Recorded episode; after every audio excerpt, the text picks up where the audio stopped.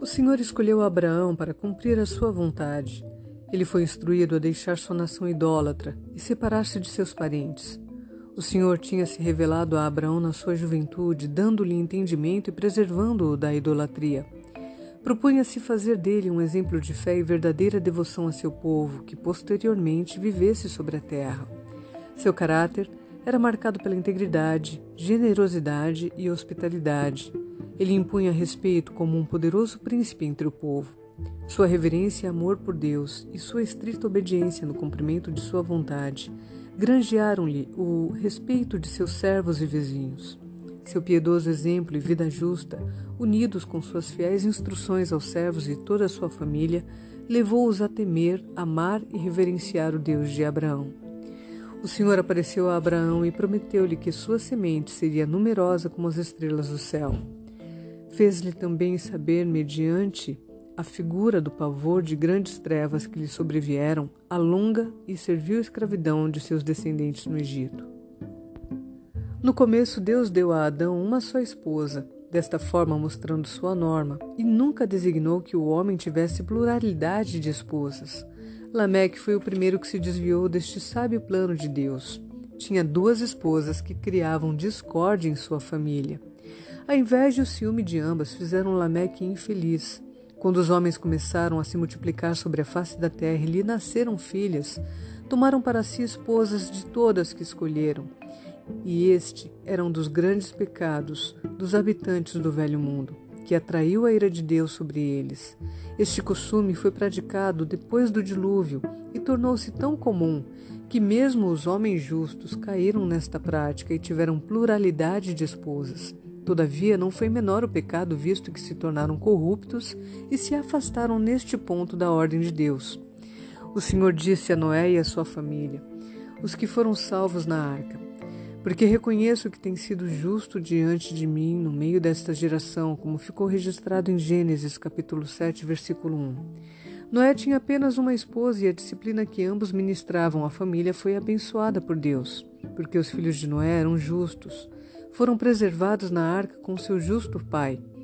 Deus não sancionou a poligamia num único exemplo sequer. Ela é contrária à sua vontade. Ele sabia que a felicidade do homem seria destruída por ela. A paz de Abraão foi grandemente turbada em seu infeliz casamento com Agar. Depois da separação de Abraão e Ló, o Senhor disse-lhe: Ergue os teus olhos e olha desde onde estás para o norte, para o sul, para o oriente, para o ocidente, porque toda essa terra que vês eu te darei, a ti e a tua descendência para sempre. Farei a tua descendência como o pó da terra, de maneira que se alguém puder contar o pó da terra, então se contará também a tua descendência. Depois destes acontecimentos, veio a palavra do Senhor a Abraão numa visão e disse: Não temas, Abraão eu sou o teu escudo, e teu galardão será sobremodo grande. Disse mais Abraão: A mim não me concedeste descendência, e um servo nascido na minha casa será o meu herdeiro. Como Abraão não tivesse filhos, a princípio pensava que seu fiel servo, Eliezer, devesse tornar-se seu filho por adoção e seu herdeiro. Mas Deus informou Abraão que seu servo não devia ser seu filho e herdeiro, mas que ele realmente teria um filho. Então conduziu-o até fora e disse: Olha para o céu e conta as estrelas, se é que o podes. Ele disse: Será assim a tua posteridade. Se Abraão e Sara tivessem esperado em confiante fé no cumprimento da promessa de que teriam um filho, muita infelicidade teria sido evitada. Eles criam que seria tal como Deus havia prometido mas não podiam crer que Sara, em sua idade avançada, pudesse ter um filho. Sara sugeriu um plano pelo qual ela pensava que a promessa de Deus pudesse ser cumprida. Ela suplicou a Abrão para tomar Agar como esposa.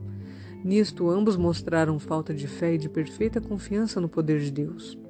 Por ter ouvido a voz de Sara e tomado Agar como esposa, Abraão falhou em resistir à prova de sua fé no ilimitado poder de Deus e atraiu sobre si e sobre Sara muita infelicidade. O Senhor intentava provar a firme fé e confiança de Abraão nas promessas que lhe fizera. Agar era orgulhosa e jactanciosa e se conduzia arrogantemente perante Sara. Vangloriava-se de que ia ser a mãe de uma grande nação, que Deus tinha prometido fazer de Abraão. E Abraão era compelido a ouvir as queixas de Sara em relação a Agar, a conduta de Agar, e acusando Abraão de erro neste assunto.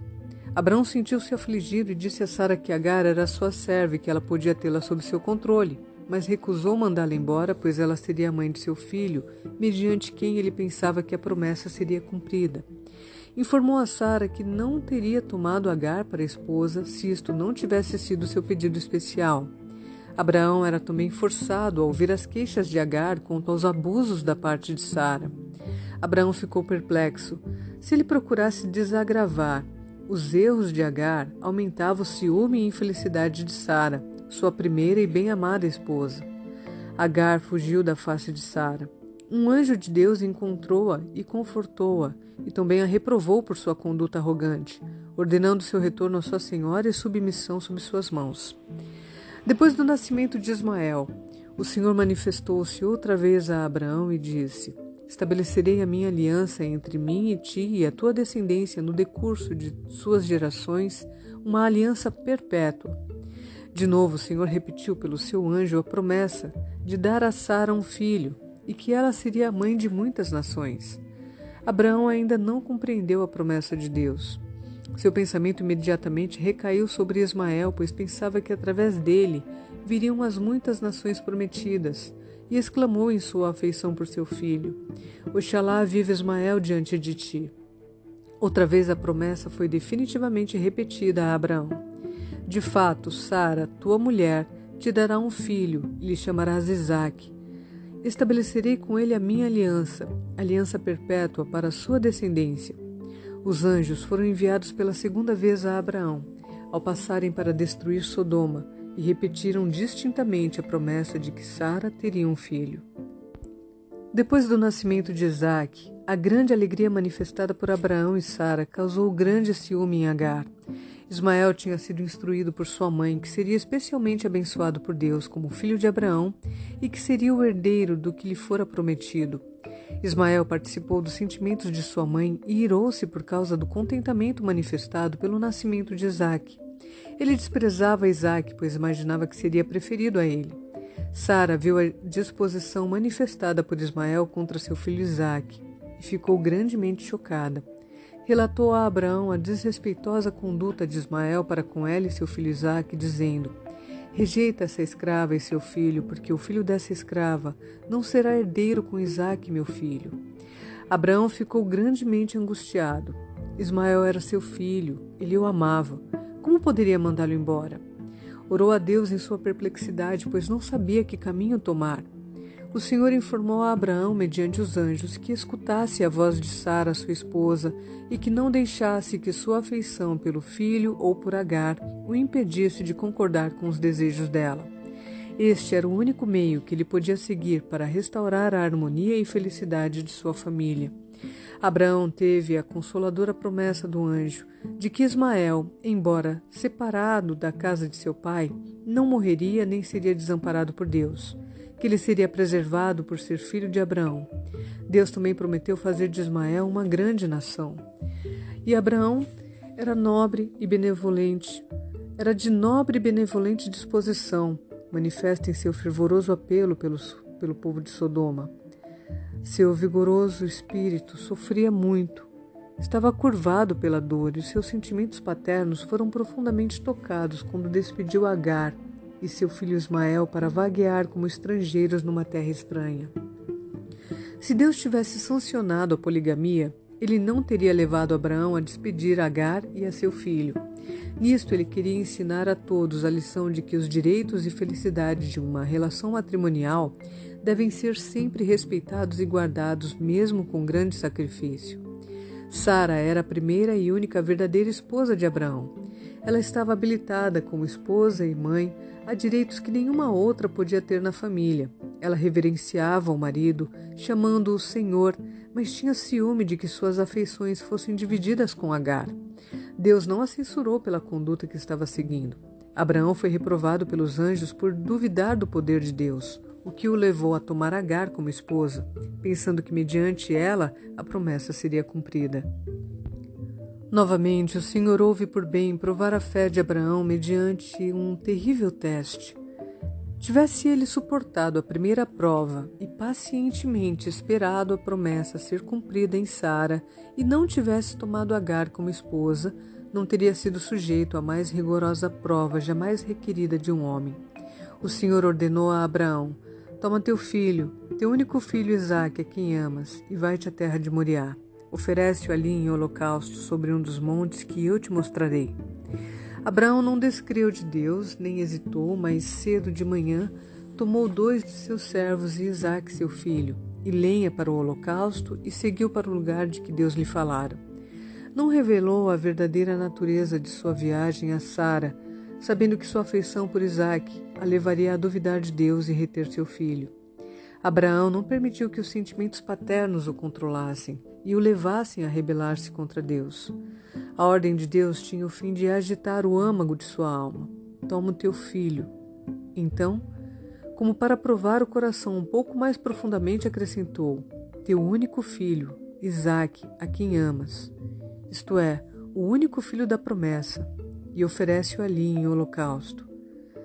Três dias, o pai viajou com o filho tendo tempo suficiente para raciocinar e duvidar de Deus se estivesse disposto a duvidar, mas não duvidou de Deus. Agora não raciocinava que a promessa seria cumprida mediante Ismael, pois Deus claramente lhe dissera que mediante Isaque a promessa devia ser cumprida. Abraão cria que Isaque era o filho da promessa.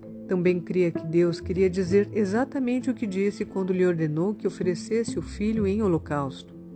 Não vacilou ante a promessa de Deus, mas creu que ele, que tinha dado a Sara um filho na velhice e que tinha requerido dele que tomasse a vida do filho, podia também dar-lhe vida outra vez e ressuscitá-lo dos mortos. Abraão deixou os servos no caminho e propôs ir só com seu filho para adorar a alguma distância deles. Não podia permitir que seus servos os acompanhassem, pois seu amor por Isaque poderia impedir que ele executasse o que Deus lhe ordenara fazer. Tomou a lenha das mãos de seus servos e colocou-a sobre os ombros do filho. Também tomou o fogo e o cutelo. Estava preparado para executar a terrível missão que Deus lhe dera. Pai e filho caminhavam juntos. Quando Isaac disse a Abraão, seu pai, Meu pai, respondeu Abraão, Eis-me aqui, meu filho. Perguntou-lhe Isaac, Eis o fogo e a lenha, mas onde está o cordeiro para o holocausto? Respondeu Abraão: Deus proverá para si, meu filho, o cordeiro para o holocausto. E seguiam ambos juntos. O severo amante e sofredor pai caminhava firmemente ao lado de seu filho. Ao chegarem ao lugar que Deus havia determinado a Abraão, ele edificou ali um altar e colocou em ordem a lenha pronta para o sacrifício, e então informou a Isaque a ordem de Deus de oferecê-lo em holocausto. Repetiu-lhe a promessa de que Deus lhe fizera várias vezes que, mediante Isaque, ele se tornaria uma grande nação, e que, mesmo executando a ordem de Deus de matá-lo, Deus cumpriria sua promessa, pois era capaz de ressuscitá-lo da morte. Isaque cria em Deus. Tinha sido ensinado a obedecer implicitamente ao pai e amava e reverenciava ao Deus de Abraão. Poderia ter resistido a seu pai se assim escolhesse fazer depois, porém, de abraçá-lo afetuosamente, submeteu-se a ser amarrado e deposto sobre a lenha. Quando as mãos do pai se elevaram para matar o filho, o anjo de Deus, que tinha vigiado toda a fidelidade de Abraão no caminho de Moriá, chamou-o do céu e disse: Abraão, Abraão. Ele respondeu: Eis-me aqui. Então lhe disse: Não estendas a mão sobre o rapaz e nada lhes faça, pois agora sei que temes a Deus, porquanto não me negaste o filho, o teu único filho. Tendo Abraão erguido os olhos, viu atrás de si um carneiro, preso pelos chifres entre os arbustos. Tomou Abraão o carneiro e o ofereceu em holocausto, em lugar de seu filho. Abraão tinha agora suportado completa e nobremente a prova e, pela sua fidelidade, redimido sua falta de perfeita confiança em Deus a qual o levara a tomar Agar por esposa. Depois dessa exibição da fé e confiança de Abraão, Deus renovou-lhe a promessa. Então, do céu, bradou pela segunda vez o anjo do Senhor a Abraão e disse: Jurei por mim mesmo, diz o Senhor, porquanto fizeste isso, e não me negaste o teu único filho, que deveras te abençoarei, e certamente multiplicarei a tua descendência como as estrelas dos céus e como a areia da praia do mar. A tua descendência possuirá a cidade dos seus inimigos, nela serão benditas todas as nações da terra, porquanto obedeceste a minha voz.